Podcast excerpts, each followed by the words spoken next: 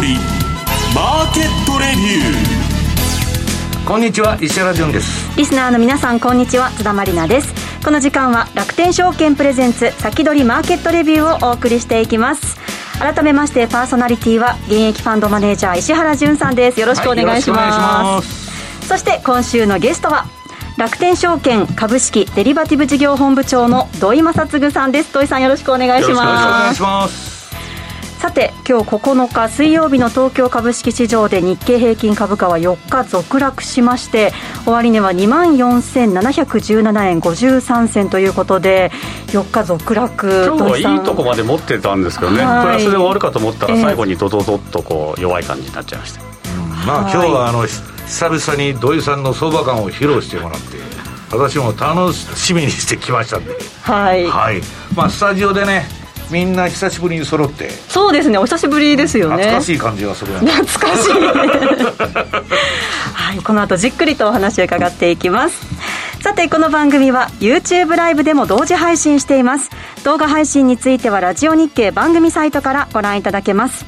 また番組ホームページからは随時質問などを受け付けています。番組宛てメール送信フォームからお寄せください。それでは番組を進めてまいりましょう。この番組は楽天証券の提供でお送りします。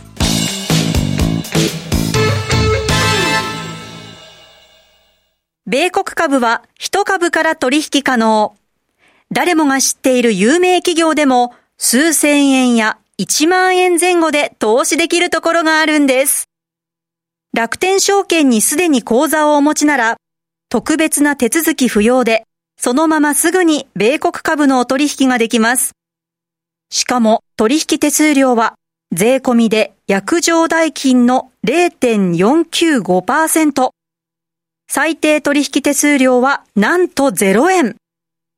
取引手数料の上限は税込み22米ドルと決まっているので、高額取引も安心です。またスマートフォン用アプリ iSpeed でも米国株取引が可能。いつでも気軽にお取引いただけます。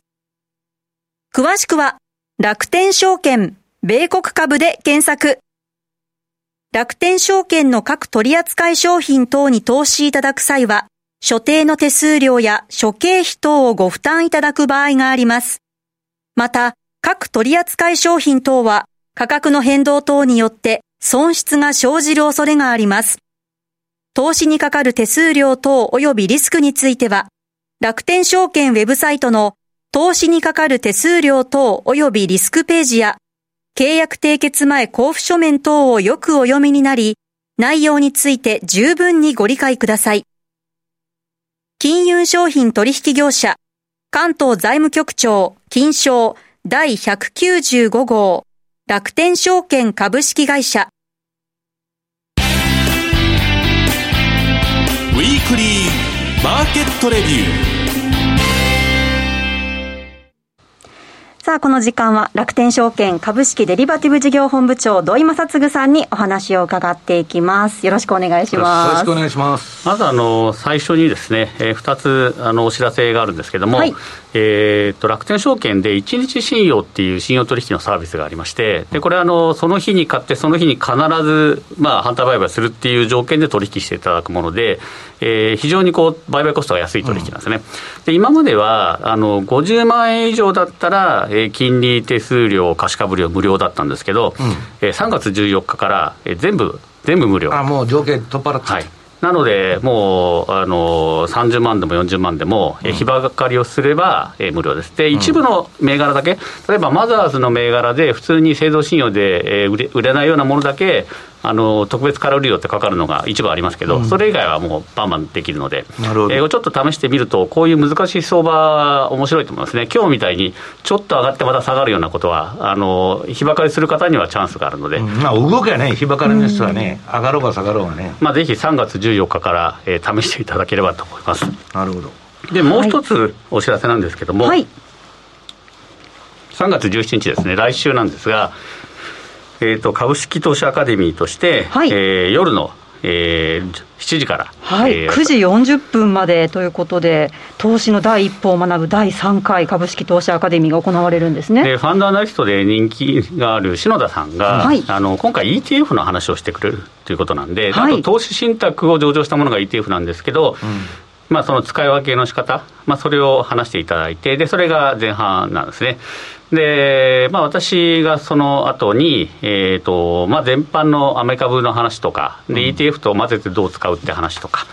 うん、でえー、30分ぐらい、まあ、こんな相場状況なので、まあ、何でもいろいろ質問があれば、ぜひお答えできればと考えてますんで、えー、17日木曜日、ぜひ、えー、参加してください。こちら、あの何のえー、登録もなく、その場にふっと入れますんで、ぜひ、えー、見ていただければと思います。はい、事前申し込み不要のセミナーとなっております。YouTube のチャット欄を通じて質問も土井さんにできるということなので、はい、でね、ぜひご参加ください。で、えっ、ー、と、相場なんですけども、はい、またいつもの週足から見ていきますと、このやっぱ週足のパラボリック、本当にこういう時ありがたいなっていう感じなんですが、えーえー、S&P の3ページ目のところを見ていただくと、えーまあ、S&P はもう1月21日の週から、まあ、あの下げトレンド、週足の下げトレンドですね、うん、ここで素直に売っとけば、今回のこの下げでも痛い目見ないで済むっていう面では、本当ありがたいですよね。やっぱりそのトレンドを見ながら、えー、投資するっていうのが、このアメリカ株でも有効と、うん、で次のページがナスダックなんですけども、でナスダック100はもう1か月早く実は売りトレンドが出てて、で12月の23日からやっぱりこれもずっとだだ下がりで、うん、えー、4ページ目あるんですけど、まあ、まだあの買いっていうふうになってないので、えー、全体のこう森を見て投資するんだったら、これが要点してからでもいいのかなというふうには思います。うん、で日経平均ですね、日経平均はもっと前から、えー、次のページあるんですけど、えー、10月からですね、はい、内閣変わってから、えー、こんな感じで。で、まあ、日本独自の要因で売られてた上に、今度、あの金利上げるっていうんで、また売られて、うん、で、ウクライナ侵攻でまた売られてって、もう30区みたいな、まあ、ですよね、だから、その売られ幅が、アメリカ株が1%下がると、日本株が2%下がるみたいなイメージがあるじゃないですか、ちょっとこう複合的に弱いですね、うん、で日本からあの重点的にお金を引いてる感があるんで、あのここが変わらない限り、日本の主力銘柄買いにくいなと、でまずはもっとひどいので、えー、もっと買いにくいというふうには思います。で、えーと、今日ですね、お話したかったのが、その次のページの6ページなんですが、あの今回のウクライナが起こるまでは、やっぱ金利にみんな目がいってたと思うんで、で、ね、3月に金利上がり始めるよと、で今年何回金利上げるのっていうところを見てたんですね。で、そこもいつものパターンでいけば、うん、金利が上がるってことは景気がいいわけで、株価も必ずしも昔は上がってないんですよね。うん、で、タイミング的には、あの短期金利がガーッと上がってきて、で長期金利をと、まあ、逆転して、長期金利が下がるってことは、この景気が悪くなりそうだってことになるんで、でその長短逆転のところが大体危ないシグナルなんですね。ですよね、うん、だそこを見ていくというところなんですが、これは土井さん、こっちが本流の話なんですよね、だから相場の。そうなんです、でそこが実はもう一つ、次のページに原油を入れると、違う、はい、違う見方になってくるんですで今回、原油がスパイクしてるじゃないですか、ピュンって上がって、はい、まあ、このままあのバーンと下がると本当にスパイクなんですが、うん、でこれを見てあの、私がふっと思ったのは、やっぱ2007年ぐらいのことを思い出したんですよね。あ,、はいはいはい、であの頃もリーマンショックの前に原油だけバーンと上がって、うん、でボンと下がったんですね。で、原油が上がるってことは、これ、あの税金が上がるような効果があるんですよ。増税効果ですよね。みんなからお金吸い上げちゃうので、うん、だそういう意味では、あの消費を冷やすって効果がすごく強くて、はい、で、逆に言えば、原油が下がるっていうのは、減税と同じような効果があるんですね。うん、で、この真ん中の緑のところは、原油が緩やかに上がっていって、原油がバーンと下がると、あのー、じゃあこの緩やかに上がるところはなんで効果がなかったのかっていうのも疑問にはあるものの、下がること自体はそんなに普通は悪くないはずだと。うん、で、今回のスパイクがどうなるかっていうところの、まあ、ヒントとして、もう一個ですね、えー、次のページなんですけど、じゃあ、金利と原油を一緒に見たらどうなるかっていうのが、その次の8ページ目のあのチャートなんですけども、はい、まず、えー、金利が上がって原油が上がるっていうのが、この2006年から2008年ぐらいのところなんですね、黄色いところ。うんはい、でこの、この状況になってくると、金利で景気を冷やすのと、原油が上がって増税効果が、まあのような効果があって、景気を冷やすのが両方一緒になっちゃうんです。うん、これが良くないと。で、その次の段階の、あの、アベノミクスぐらいの時の原油が上がってた時は、実は金利は上がってなかったんですよ。うん、だ金利は上がってなくて、原油が緩やかに上がって下がったから、そんなに影響がなかった。うん、で、今回どうかっていうと、原油も金利も上がりそうっていうのがよくこれ、どうしても危ないってことですか？これが3月が1回ぐらいだったらまだいいんですけど、うん、あの年初に言われてたみたいに、FRB がじゃあ4回とか5回とか上げるようだったら、前と同じ鉄を踏む可能性があると。だからそうなってくると、何が大事かっていうと、はい、えー、次の9ページ。うん。まあ、これにつきますよね、はい、あのトレンドを見ましょうっていう元に戻るんですけど、はい、あのやっぱトレンドを見るっていうのは、自分のこう主観を排除するっていう意味ですごくよくて、うん、でコロナの時も結局、これ見とけば、これ、マザーズ指数なんですけど、はい、あの早く抜けられてたんですね、で戻る時もちゃんと参加できてて、うん、で今回のあのマザーズの相場が崩れてる段階でも、このパラボリックで何回もこう売りが出てるじゃないですか、うん、で特に直近の売りは、もう2021年の11月ぐらいからも売り出てるんですけど、まあ、ここから、あのー、素直に逃げてれば、半分にならないで済んでるわけで、うん、まあ、こういうふうにあの金利が上がって、原油が上がるっていうのを確認してきた段階、3月、4月、5月になって、で5月でも6月でも、やっぱりアメリカの金利上がりそうだなってなったら、今度、原油が上がってるので、やっぱ良くないと、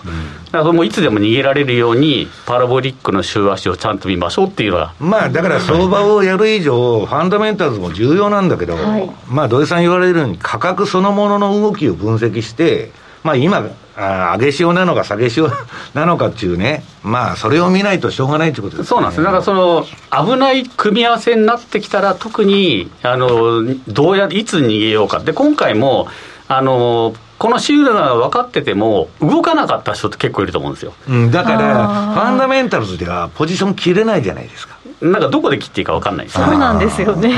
だからそういう意味では、この背中を押してくれるものをちゃんと作っておいて、今危ないよっていうのがちょっと出てるので、はい、えー、まず3月に金利が上がるのを確認した上で、もう1回、2回上がるようだったら、いや、ますますやばいから、もういつでも逃げられるようにしとくと。いうところで、で逆にあのいいニュースが出たら吹き上がるので、まあ、その時は素直についていくというところ、ね、まあ、だから相場についていくのが一番いい話ですよね、これはね。そうなんですね。じゃあそういう意味でも、ファンダメンタルズをしっかり抑えた上で、あのチャートを見てた方が、うん、あの納得いくと思うんですよ。なるほど。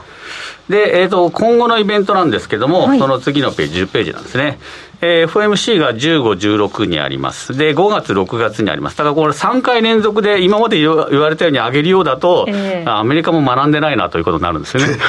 同じことになってしまう可能性が、ね、ただ、アメリカでも、原因がここまで上がったから、金利上げるペースを落とすんじゃないかっていう見方も出てるので。もうなんか腰が引けてきてるじゃないですか。やっぱ国民のお金取っちゃってるんで、そういう意味ではきついと。で、雇用統計も、あの、5月、6月の方が要注目ですね。あの今回のでかなり効いてくると思うんで、うん、であとはその大きなイベントだと、えー、今日大統領選挙、韓国の大統領選挙あるんですけど、これは実はそんな効かないと思ってまして、はい、えー、それよりは3月の16日からロシアの外貨建て総務人裁の召喚が始まって、大体30日間の猶予があるので、4月の半ばまでにかけて、デフォルトが続出してくる可能性がある、うん、でそうなってくると、まあ、損をこうリアライズしなきゃいけない会社も出てくるんで、これやばいと。で、まあ、その後はまあ日本の参議院選挙ですけど、まあ、ちょっとロシア問題片付いてないと、あんまり世の中的に注目できる状況じゃないと思うんですが、うん、まあ、一応そこまでに片付いてれば、こういうところが注目されると。うん、で、全体の状況を見ると、まあ、原油と穀物価格が上がってくると。で、半導体製造に必要なレアメレアアースですね。これがウクライナで出てこないと、半導体がますます作れなくなるだろうと言われてると、うん、で車もいろんなもの作れないと。か、でロシアのレアメタルも出てこないとなると、価格が急騰するし、物ないと、でこうなってきたときに、何考えるかっていうと、まあ、一つはインフレ対応と、でもう一つは、割安株の成長株がすごい安くなってるので、うん、あここのとこはちょっと買ってもいいかなっていう気が出てくるんですよね、まあまあ、そういう気分になりますよ。こんだけ下げてるんだったらっていう。そのあたりのタイミングを見ながら、はい、あの目先ついていく。目先インフレ対応についていきながらいい銘柄をちゃんとリストにしておいてですぐ乗るというようなスタンスがいいのかなと思いますね、はい、ではそのあたりの詳しい銘柄のお話お知らせを挟みまして詳しく伺っていきます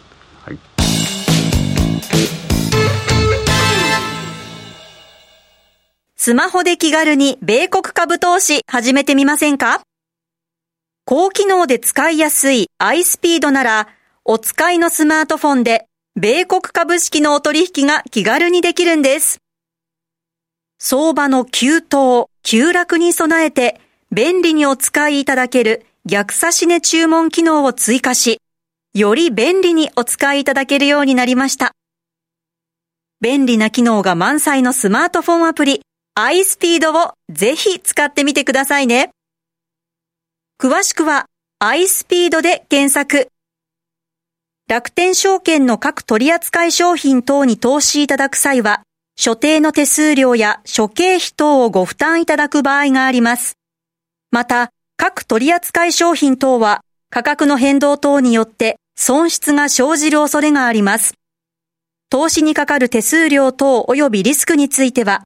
楽天証券ウェブサイトの投資にかかる手数料等及びリスクページや、契約締結前交付書面等をよくお読みになり、内容について十分にご理解ください。金融商品取引業者、関東財務局長、金賞第195号、楽天証券株式会社、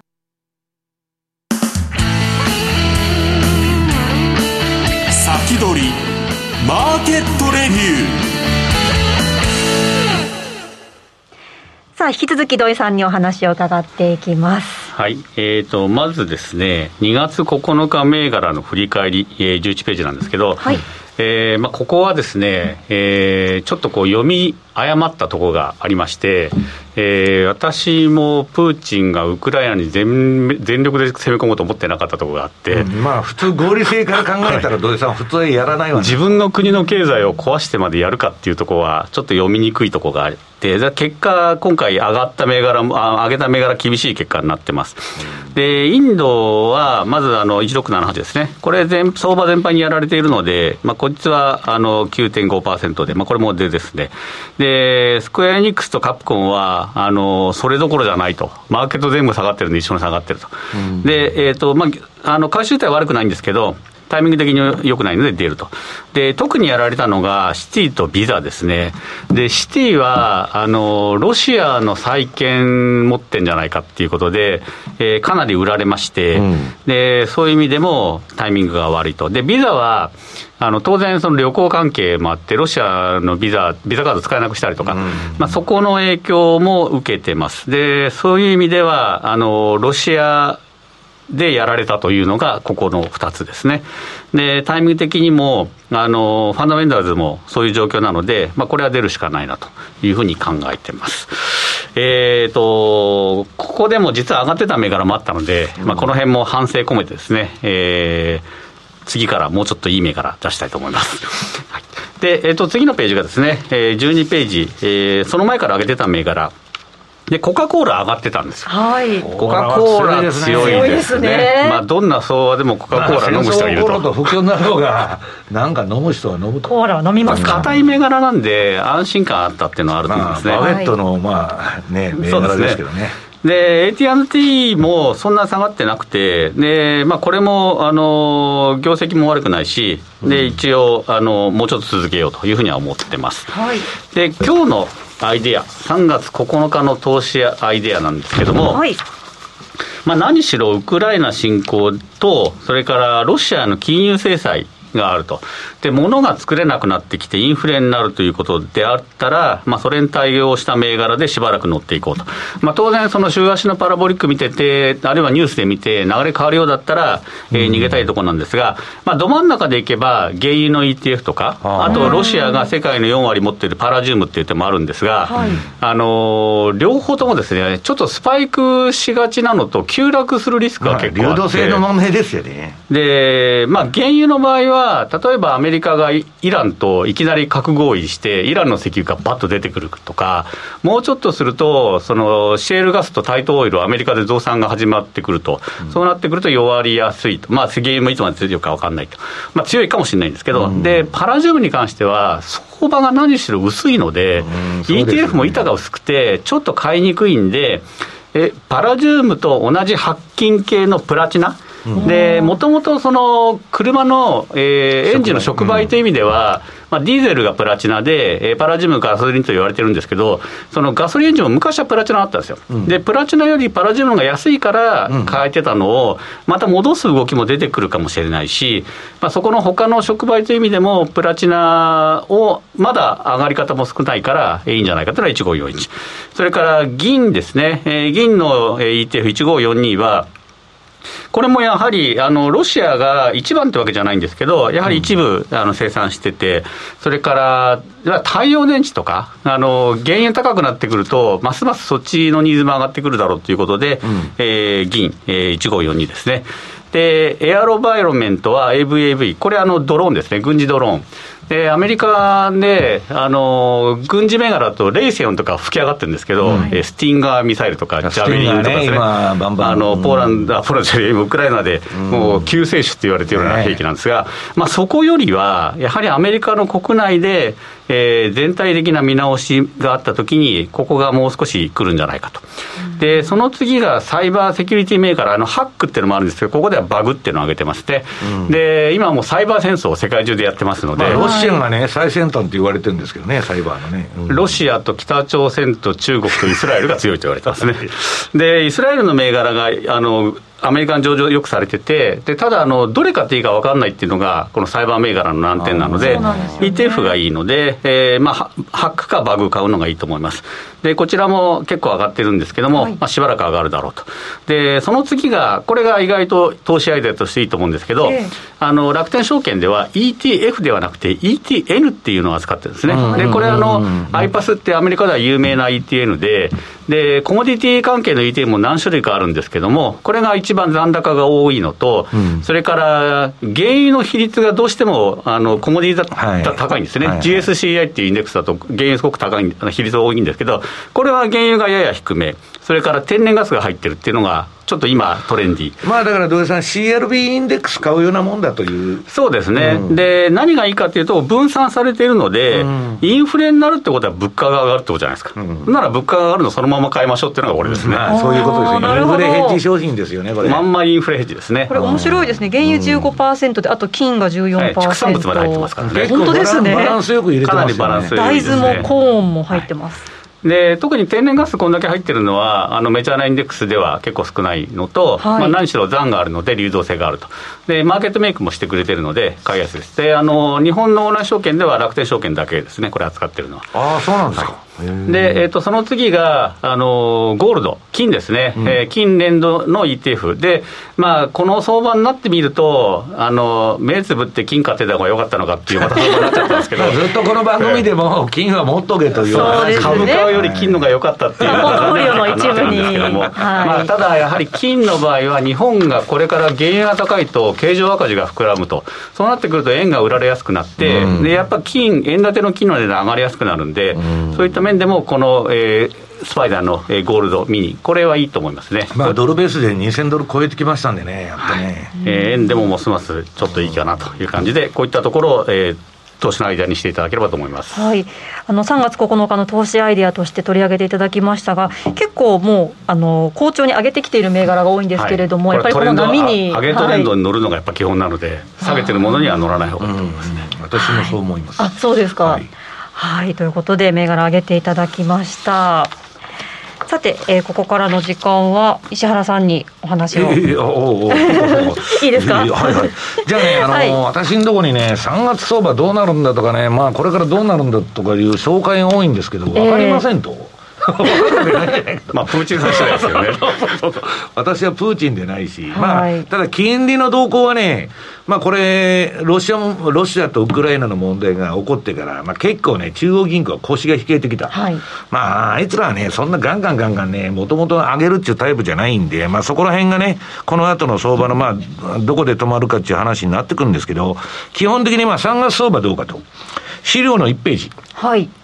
これはね、まあ長い、1900年以降の、まあ長いのがね、まあリアルインベストメントアドバイスっていうのが発表してんだけど、まあ6割くらいは上昇の月なんですよ。長い長期で見ると。えー、ただ、えー、っと、これも長期なんですけど、2ページ。1946年以降。これはね、中間選挙年の、えー、シーズナルパターンですね。で、これ、まあ、中間選挙って言ってもいろんな緑の説明がしてますけど、はい、えー、中間選挙のパターンあるんですけど、本来は、1、2が下がってもいいんだけど、はい、3、4は盛り返すというね、まあ、あの、典型的なね、さっき土井さんとも喋ってたんだけど、まあ、そういう流れにあるんだけど、今、プーチンが、何しろ、あの人が何をするのかわからないんで、えー、まあ、このパターン通りに、まあ、やるのもちょっと怖いなっつって、まあ、ちょっと手がみんな縮こまってるんですよ。ちょっと異例な年になってますよね。はいえー、っと、3月の月間だけにもっと細かいミクロの動きを説明しますと、3月相場っていうのは過去21年間、はい。えー、最初の3日ぐらい調子がいいんだけど、中盤まで落ちて、で、中、3月の中旬から、これまあ営業日日数で出てるんですけどね、はい、土日を除く。中盤から月末にかけて穏やかに上がるっていうのは3月相場の特徴なんですよ。そうですね。中旬からじわじわ上がるっていうのが多いんですね。さすがにね、マリナル、はい、皆さんね、こんだけわーわーわーロシア、ウクライナと喋っとったら相場なんかやってる場合じゃないと、あとは持ってる人はヘッジするわけですよ。で、この4ページ。株価指数 ETF のね、プットオプションっていうのがあって、プットのポジションが、めちゃくちゃ積み上がってる。はい、というのは、みんな持ってる人は、何らかのヘッジないしは、準備ができてきてるんですよ。で、これで、もしなんか好材料が出て、はい、ロシアとウクライナに、なら一気に買い戻しとか、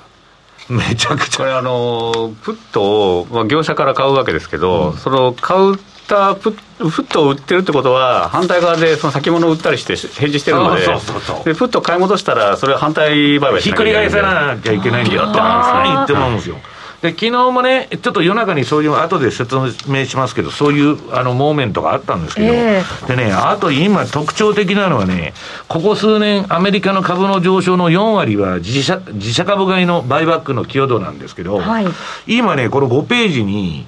えー、っと、この承認された企業の自社株買いの額ってもう、